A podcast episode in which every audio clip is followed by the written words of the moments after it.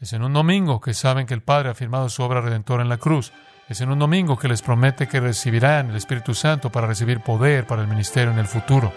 Es en un domingo que todo el pasado de su ministerio y su muerte cobra sentido.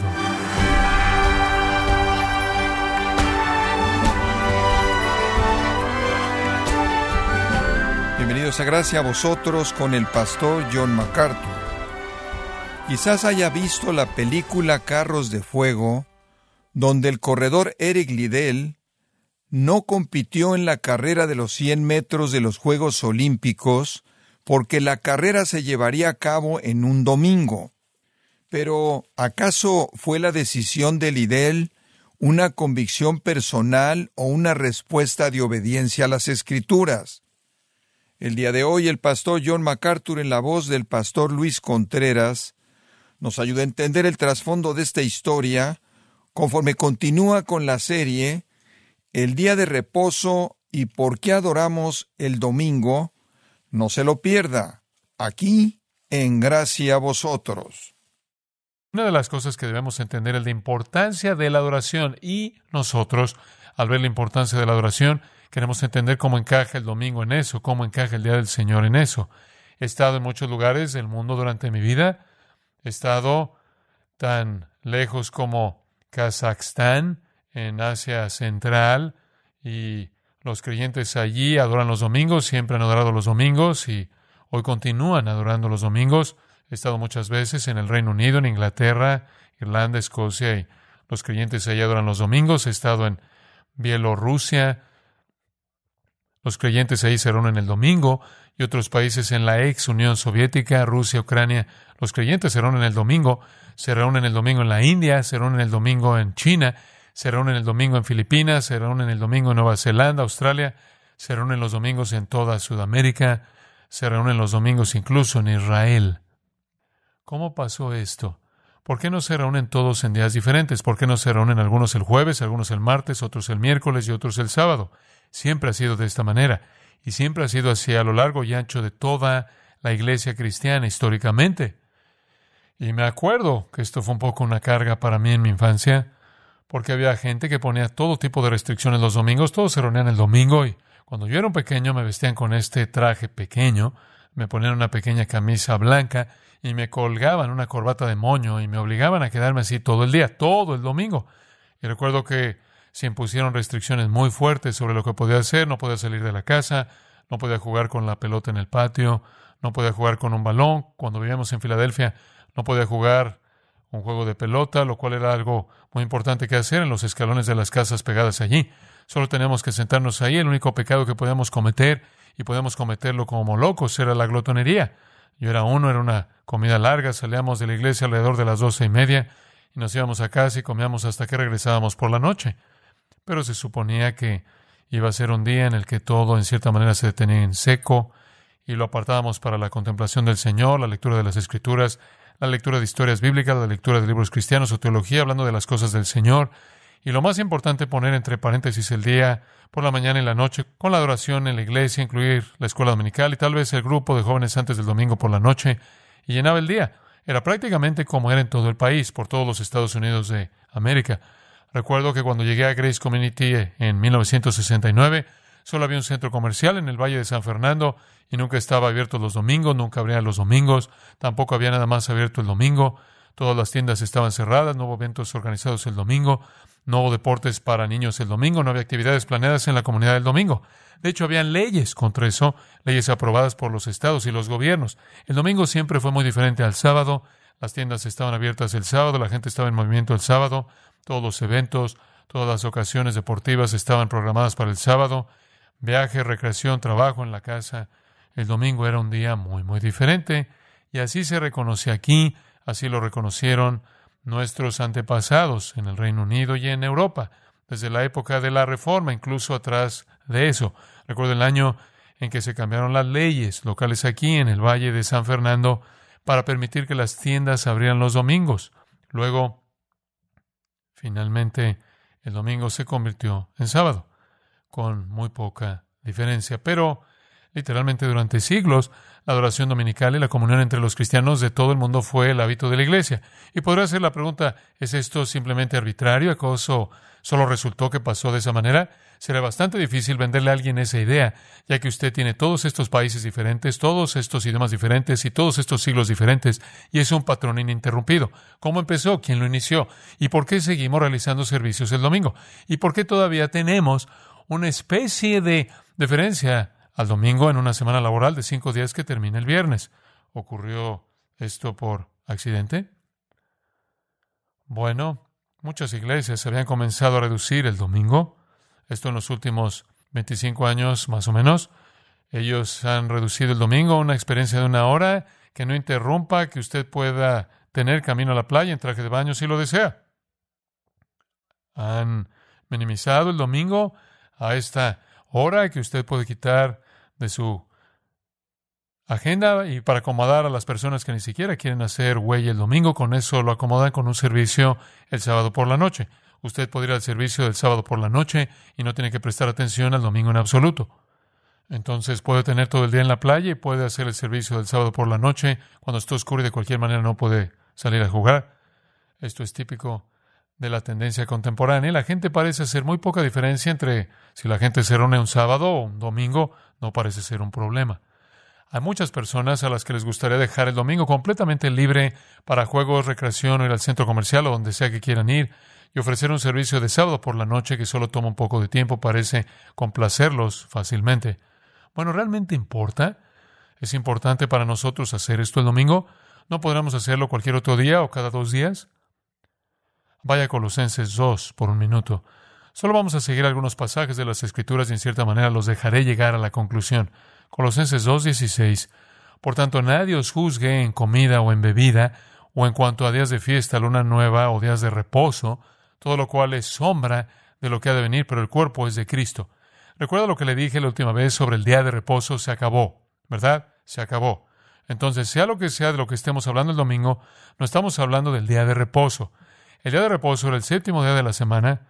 Fue instituido bajo la ley mosaica. Entre la caída del hombre y Moisés. No vieron leyes del día de reposo. No se observaba el día de reposo. Eso vino en la ley mosaica. Pasaron los siglos. Ninguno de los patriarcas tenía ningún tipo de ley sabática. En el séptimo día, Después de la creación, recuerde, Dios descansó y Dios bendijo ese día. ¿Por qué? Como un día que siempre sería un recordatorio del hecho de que Dios había creado el universo en seis días, el séptimo día siempre sería un recordatorio de Dios como nuestro creador. Cada sábado que llega, el cual es el séptimo día de la semana, siendo el domingo el primer día de la semana, cada sábado que llega es un buen día para recordar en primer lugar que Dios es el creador. Y tenemos eso en nuestra herencia cultural. Por eso la gente no trabajaba los fines de semana, porque el sábado podía ser un día en el que usted podía disfrutar de la creación, en el que usted podía disfrutar de recreación. No tenía que ir a trabajar.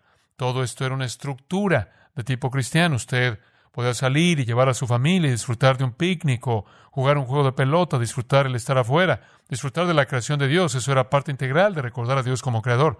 También le explicamos que cuando llegó la ley mosaica, Dios ordenó un día de reposo para que la gente observara y obedeciera a Dios, y Dios les puso algunas restricciones para recordarles de su pecaminosidad. Entonces cada sábado que viene tiene un papel doble. Nos hace recordar a Dios como creador y recordar cuán pecadores somos realmente y verdaderamente somos pecadores. Pero el día de reposo se fue. Colosenses 2, 16 y 17. No dejen que nadie les imponga un día de reposo. Se fue. Es parte del judaísmo que ha sido reemplazado por el nuevo pacto. Y el nuevo pacto tiene un día completamente diferente. El sábado, como dije, nos recuerda a Dios como creador y Dios como dador de la ley, y nos recuerda la belleza de la creación de Dios, la magnificencia de su creación y la pecaminosidad de nuestros propios corazones. Pero cuando usted llega al nuevo pacto, Dios está definiendo a sí mismo como qué? Salvador. Entonces, el nuevo pacto tiene su propio día, un día en el que nos enfocamos en Dios como nuestro Salvador. Ahora, veamos cómo sucedió todo esto. Vaya, vaya al final del Evangelio de Mateo. Fin del Evangelio de Mateo. Basta decir que el argumento de la historia es que la iglesia ha tomado esto en serio, que la iglesia ha hecho del domingo algo importante desde los tiempos del Nuevo Testamento. Aquí estamos, dos mil años después, y la iglesia todavía se está reuniendo el domingo. Diría que está arraigado con bastante profundidad. Pero en Mateo 28 es el día después del día de reposo. Ese es el domingo. El día de reposo es el sábado. Al amanecer del primer día de la semana, vinieron María Magdalena y la otra María a ver el sepulcro. Y hubo un gran terremoto porque un ángel del Señor, descendiendo del cielo y llegando, removió la piedra y se sentó sobre ella. Su aspecto era como un relámpago y su vestido blanco como la nieve, y de miedo de él los guardas temblaron y se quedaron como muertos. Mas el ángel respondiendo dijo a las mujeres, No temáis vosotras, porque yo sé que buscáis a Jesús el que fue crucificado. No está aquí, pues ha resucitado. Como dijo, Venid, ved el lugar donde fue puesto el Señor, e id pronto y decid a sus discípulos que ha resucitado de los muertos, y aquí va delante de vosotros, hágale allí le veréis, y aquí os lo he dicho. Entonces ellas, saliendo del sepulcro con temor y gran gozo, fueron corriendo a dar las nuevas a sus discípulos. Y mientras iban a dar las nuevas a los discípulos, aquí Jesús les salió al encuentro, diciendo, Salve. Y ellas acercándose abrazaron sus pies y le adoraron.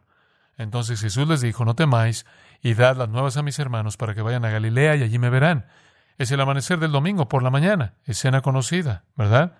Este es el domingo en el que Jesús resucitó y se apareció a María Magdalena, a María, la madre de Santiago. Este es el día de la resurrección. Versículo 7. Id pronto y decid a sus discípulos que ha resucitado de los muertos. Díganles rápidamente porque van a pasar muchas cosas en este día. Esto es justo al amanecer, ¿recuerda? Antes de este evento, el domingo no tenía lugar en un calendario judío. Ningún lugar importante. Ninguno.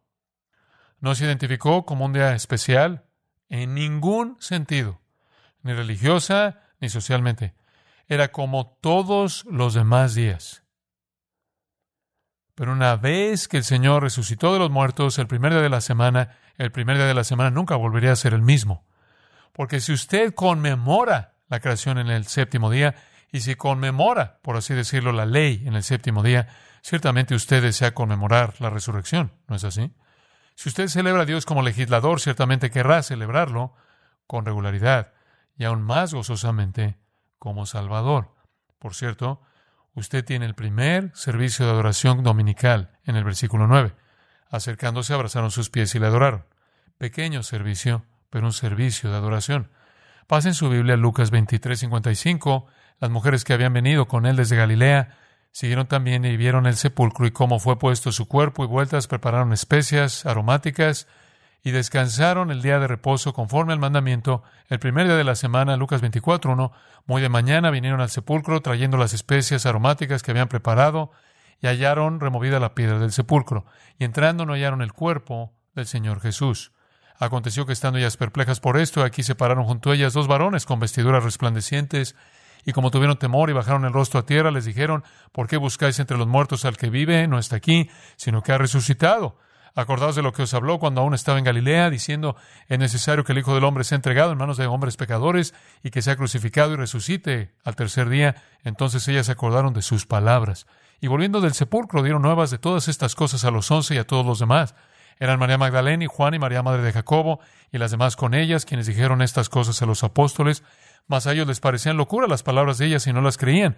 Pero levantándose Pedro, corrió al sepulcro y cuando miró dentro vio los lienzos solos y se fue a casa maravillándose de lo que había sucedido. Usted recuerda que Pedro y Juan fueron a la tumba como nos dicen los otros escritores de los Evangelios, y se dieron cuenta de que la resurrección había tenido lugar. De nuevo, es el amanecer del domingo, las mujeres son las primeras, regresan, informan, y vienen más, y vienen los apóstoles, y se hace evidente muy, muy temprano en la mañana que el Señor ha resucitado y está vivo, lo que significa que ha cumplido la redención en la cruz, ha sido resucitado para nuestra justificación, Él ha vencido el pecado, la muerte y el infierno, él cargó con nuestros pecados en su propio cuerpo en la cruz, se hizo pecado por nosotros y resucitó de entre los muertos en triunfo. Y todavía es temprano. De nuevo el mismo día, versículo 13, dos de ellos iban el mismo día, todavía es el primer día, todavía un domingo. a una aldea llamada Maús, a unos once kilómetros de Jerusalén. Iban hablando entre sí de todas aquellas cosas que habían acontecido. Sucedió que mientras hablaban y discutían entre sí estos dos discípulos, Jesús mismo se acercó y caminaba con ellos. Mas los ojos de ellos estaban velados para que no le conociesen y les dijo, ¿qué pláticas son estas que tenéis entre vosotros mientras camináis y por qué estáis tristes? Respondiendo uno de ellos, que se llamaba Cleofás, le dijo, ¿eres tú el único forastero en Jerusalén que no has sabido las cosas que en ella han acontecido en estos días? ¿Cómo no puedes saber lo que está pasando? Entonces él les dijo, ¿qué cosas? Y ellos le dijeron de Jesús Nazareno, que fue varón profeta, poderoso en obra y en palabra delante de Dios y de todo el pueblo, y cómo le entregaron los principales sacerdotes y nuestros gobernantes a sentencia de muerte y le crucificaron, pero nosotros esperábamos que él era el que había de redimir a Israel, y ahora además de todo esto, hoy es ya el tercer día en que esto ha acontecido, y eso importaba, claro, usted recuerda, porque él dijo que resucitaría al tercer día, y ellos todavía no tenían esa información. Bueno, por lo menos todavía no la creían. Aunque también nos han asombrado unas mujeres entre nosotros, las que antes del día fueron al sepulcro y como no hallaron su cuerpo, vinieron diciendo que también habían visto visión de ángeles, quienes dijeron que él vive. Realmente no se habían adueñado de eso, no habían creído eso. Él dijo, oh, insensatos y tardos de corazón, versículo 25, para creer todo lo que los profetas han dicho, no era necesario que el Cristo padeciera estas cosas y que entrara en su gloria y comenzando desde Moisés y siguiendo por todos los profetas, les declaraba en todas las escrituras lo que de él decían. Llegaron a la aldea donde iban y él hizo como que iba más lejos, mas ellos le obligaron a quedarse diciendo quédate con nosotros porque se hace tarde y el día ya declinado. Entró pues a quedarse con ellos y aconteció que estando sentado con ellos a la mesa tomó el pan y lo bendijo, lo partió y les dijo. Entonces les fueron abiertos los ojos y le reconocieron, mas él se desapareció de su vista. ¡Qué día!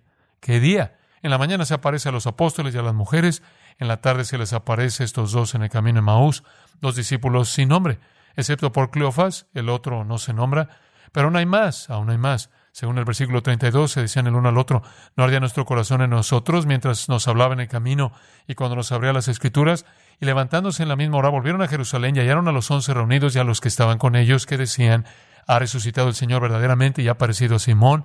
Entonces ellos contaban las cosas que les habían acontecido en el camino y cómo le habían reconocido al partir el pan, hombre, qué domingo. Y por cierto, usted tuvo la primera adoración dominical y también tuvo el primer sermón dominical. Está en los versículos 25 al 27. O insensatos y tardos de corazón para creer todo lo que los profetas han dicho. No era necesario que el Cristo padeciera estas cosas y que entrara en su gloria. Y comenzando desde Moisés y siguiendo por todos los profetas, les declaraba en todas las escrituras lo que de él decían.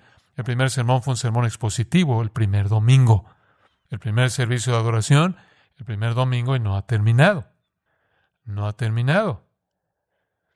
Ellos, habiendo llegado a darse cuenta de que Jesús estaba vivo, corrieron de regreso a Jerusalén los once kilómetros y hallaron a los once reunidos y a los que estaban con ellos que decían ha resucitado el Señor verdaderamente. Luego se puso realmente interesante, versículo 36, mientras ellos aún hablaban de estas cosas, Jesús se puso en medio de ellos y les dijo, paz a vosotros. Entonces, espantados y atemorizados, pensaban que veían espíritu, pero les dijo, ¿por qué estáis turbados y vienen a vuestro corazón estos pensamientos? Mirad mis manos y mis pies, que yo mismo soy, palpad y ved, porque un espíritu no tiene carne ni huesos, como veis que yo tengo. Y diciendo esto, les mostró las manos y los pies, y como todavía ellos de gozo no lo creían y estaban maravillados, les dijo, ¿tenéis aquí algo de comer? Entonces le dieron parte de un pez asado. Y él lo tomó y comió delante de ellos. Y ahora saben, saben que todo lo que está escrito de mí en la ley de Moisés, en los profetas y en los salmos está cumpliendo. La crónica de Juan también es bastante interesante. Vaya al capítulo 20 de Juan. Y de nuevo no estamos tratando de cubrir los detalles, sino que le daremos el panorama general. Juan capítulo 20, versículo 1. El primer día de la semana, María Magdalena fue de mañana, siendo aún oscuro, al sepulcro poco antes del amanecer, y vio quitada la piedra del sepulcro. Entonces corrió y fue a Simón Pedro y a los otros discípulos. Pasan por la misma historia maravillosa. Este es el relato de Simón y Pedro que llegan, encuentran la tela de la cara y los vendajes de lino. Esta es la ocasión cuando María Magdalena es confrontada por Jesús. Y dice en el versículo 18, he visto al Señor. Ahora retomamos la historia en el capítulo 20, versículo 19 que dejamos en Lucas 24. Cuando llegó la noche de aquel mismo día, los dos de Maús han regresado al aposento alto donde están los once. Es el primer día de la semana. Vea eso, lo ve versículo 19, cuando llegó la noche de aquel mismo día, el primero de la semana, no es sorprendente que Jesús dijera, ve rápido y díselo a todo mundo, porque con tanto correr de un lado a otro el tiempo está pasando, es importante que todas estas ocasiones en las que el Cristo visible se manifieste puedan suceder en ese primer día. Entonces es el primero de la semana, estando las puertas cerradas. Recuerda que Lucas dijo que tenían miedo y se sorprendieron cuando llegó. Bueno, claro, porque la puerta estaba cerrada, cruzó la pared. Vino Jesús y puesto en medio les dijo, paz a vosotros. Y él dijo, paz a vosotros, porque sin duda ellos estaban en un estado de pánico cuando él apareció. Pánico porque pensaban que estaba muerto y pánico porque la puerta estaba cerrada. Les mostró las manos y el costado y los discípulos se regocijaron viendo al Señor.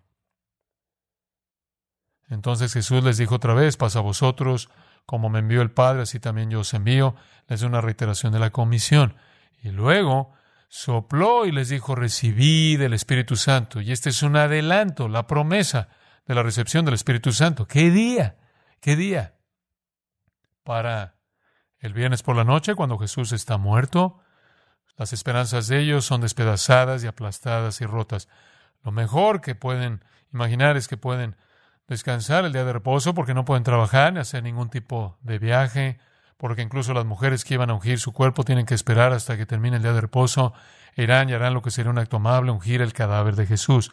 Eso era lo mejor que pueden haber esperado, era algún acto de bondad hacia el cadáver de aquel en quien habían puesto su confianza. Para cuando termina ese domingo, todos saben que Jesús está vivo de entre los muertos, pero lo sabe Juan, lo sabe, María Magdalena lo sabe, las otras Marías, las otras mujeres lo saben, otros discípulos lo saben, y para el domingo por la noche todos los discípulos lo saben, con una excepción, ¿quién estuvo ausente? Tomás. Tomás estuvo ausente. Lo retomamos en Juan 20, 21. Entonces Jesús les dijo otra vez, paz a vosotros como me envió el Padre, así también yo os envío. Y habiendo dicho esto, sopló y les dijo, recibid el Espíritu Santo, versículo 24. Pero Tomás, uno de los doce, llamado Dídimo, no estaba con ellos cuando Jesús vino. Tan incrédulo, probablemente estaba en una esquina diciendo, tenía razón, tenía todas las razones para dudar. Le dijeron pues los otros discípulos, al Señor hemos visto. Él les dijo, si no viene en sus manos la señal de los clavos y metiere mi dedo en el lugar de los clavos y metiere mi mano en su costado, no creeré. Esto es fabuloso. Versículo 26. Ocho días después, estaban otra vez sus discípulos dentro. ¿Qué día sería ese? Domingo. No pasó nada en los siete días intermedios. No es hasta ese octavo día que los discípulos se reúnen otra vez. Estaban reunidos en los otros días, seguro que se reunieron. Digo, se estaban escondiendo. Llegó Jesús, estando las puertas cerradas otra vez, se puso en medio y les dijo, paz a vosotros. Luego dijo a Tomás, pon aquí tu dedo y mira mis manos y acerca tu mano y métela en mi costado y no seas incrédulo sino creyente. Entonces Tomás respondió y le dijo, Señor mío y Dios mío. Jesús le dijo, porque me has visto, Tomás, creíste, bienaventurados los que no vieron y creyeron. Se podrían escribir muchas otras señales, además de las que están escritas aquí, dice Juan, acerca de la obra de Cristo, pero el punto que quiero que observe es que el domingo de repente se convirtió en un día muy, muy especial. Jesús hace dos apariciones milagrosas después de la resurrección a los discípulos, ambas un domingo. Ambas un domingo. Es en un domingo que saben que está vivo de entre los muertos. Es en un domingo que saben que se está cumpliendo el Antiguo Testamento. Es en un domingo que saben que el Padre ha firmado su obra redentora en la cruz. Es en un domingo que les promete que recibirán el Espíritu Santo para recibir poder para el ministerio en el futuro. Es en un domingo que todo el pasado de su ministerio y su muerte cobra sentido. ¿Y qué domingo? Jesús resucitó de entre los muertos ese domingo, apareció ese domingo por la mañana, apareció ese domingo por la tarde, apareció ese domingo por la noche, se mostró vivo a las mujeres ese domingo. Tuvieron el primer servicio de adoración ese domingo. Jesús predicó el primer sermón ese domingo. Se reunió con dos discípulos ese domingo. Partió el pan con ellos. Se les reveló y luego desapareció milagrosamente. Se reunió esa noche con los once menos Tomás ese domingo y dos veces pronunció paz sobre ellos y comió con ellos. Él debió haber enseñado varias veces en ese domingo, no solo en el camino a Maús, sino sin duda en el aposento alto otra vez, cuando les dijo que en verdad había venido a cumplir todas las promesas del Antiguo Testamento. En ese domingo Les dijo a sus discípulos que el perdón de pecados ahora estaba disponible a través de lo que él había logrado y estaba disponible para todos los que se arrepintieran y creyeran en ese domingo.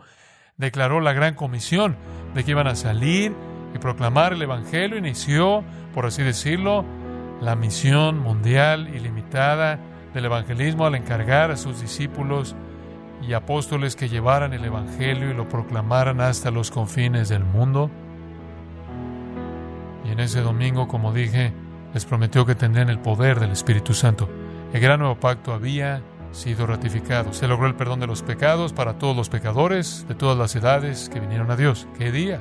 ¡Qué día! Y era un domingo, y antes de eso, el domingo no tenía absolutamente ningún significado. Ninguno. Pero a partir de ese día, el domingo adquirió un significado completamente diferente. Los domingos nunca volverían a ser los mismos.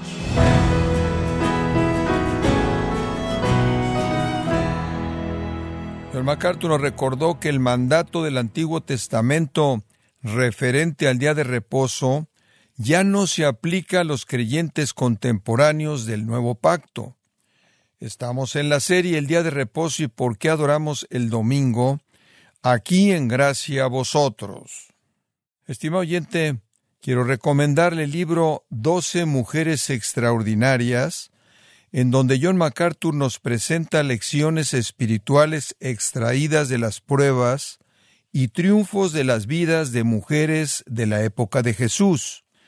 Adquiéralo en la página de gracia.org o en su librería cristiana más cercana. También quiero recordarle que puede descargar todos los sermones de esta serie El día de reposo y por qué adoramos el domingo, así como todos aquellos que he escuchado en días, semanas o meses anteriores, animándole a leer artículos relevantes en nuestra sección de blogs, ambos en gracia.org. Si tiene alguna pregunta o desea conocer más de nuestro ministerio, como son todos los libros del pastor John MacArthur en español, o los sermones en CD, que también usted puede adquirir, escríbanos y por favor mencione la estación de radio por medio de la cual usted nos escucha en gracia a vosotros. Es importante conocer no solo el país y ciudad de donde usted nos escucha, sino también la radio. Para quienes contactan nuestro ministerio por primera vez, pueden solicitar una copia del mensaje de promoción sin costo alguno, un mensaje por oyente únicamente. Si usted vive en los Estados Unidos o Puerto Rico, escríbanos a Gracia Vosotros, P.O. Box 4000, Panorama City, California 91412 o puede escribirnos a través del siguiente correo electrónico radio arroba Y queremos agradecerle desde el fondo de nuestro corazón su tiempo y sintonía, y en nombre de John MacArthur y del personal de este organismo, invitarle para que nos acompañe en la próxima edición y así juntos continuar desatando la verdad de Dios un versículo a la vez en gracia vosotros.